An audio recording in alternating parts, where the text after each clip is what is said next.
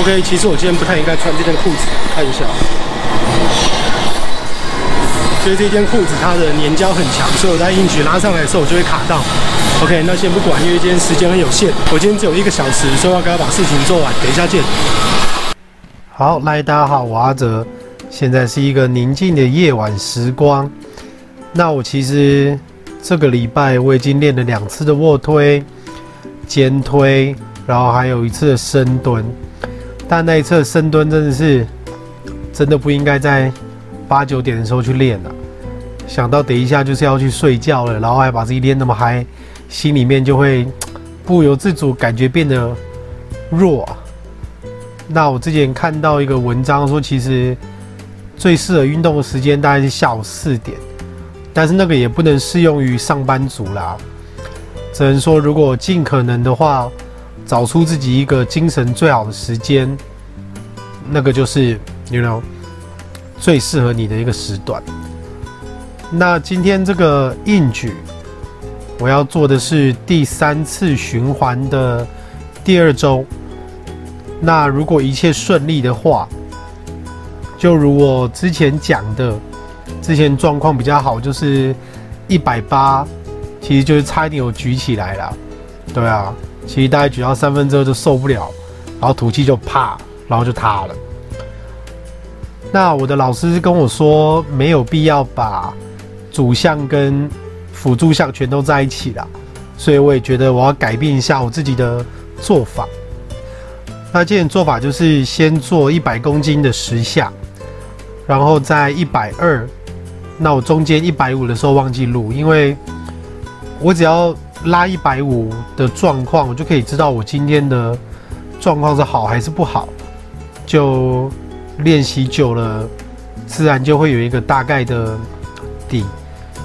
那现在这个是一百六，因为神经激活的部分。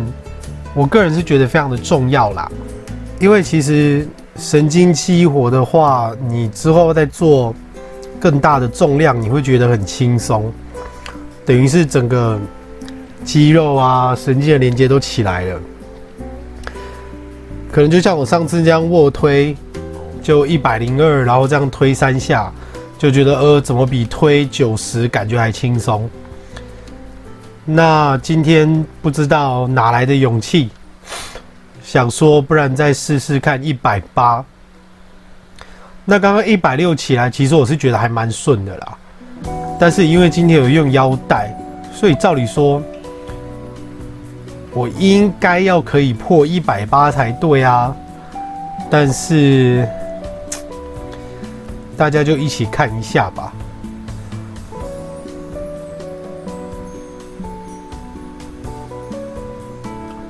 就离开没有起来，然后这个时候就觉得有点那种，你知道，就是努责，但是舒服那种啦。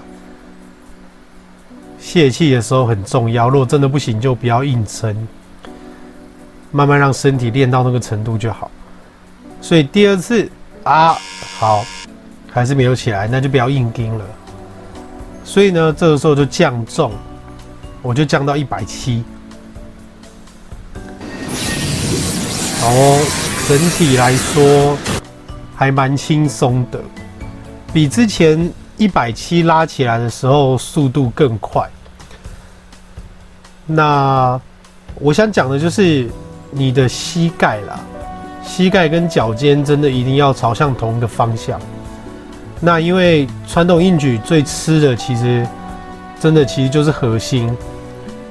所以其他的那些左右腹斜肌啊、背啊，当然腹部也是要多去练习。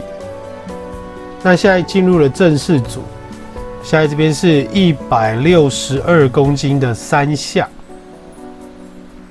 那感觉到目前为止，因为前面已经举了那一些次数，所以。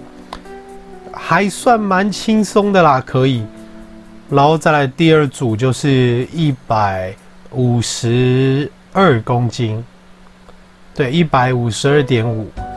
那这样子的话，心态上，因为你刚刚已经做了先重的部分，所以再来一直往下降，一直往下降。我个人觉得会比就是从一四四、一五二、一六三这样子来做会比较好，因为起码心态上你是比较有优势的。其实真的不管做什么，我觉得都是心态。所以希望大家可以从健身当中可以找到一个自信。所以这都是为什么很多人对健身会上瘾。可是我还是这样讲啦，我觉得。因为你在路上，你也身材跟力量，说实话不一定能成正比，所以我觉得尊重每个有在健身的人。那其实你只要自己有进步就好，真的不用太去 care，就是说那个人怎么样，这个人怎么样，自以为啊还是干嘛？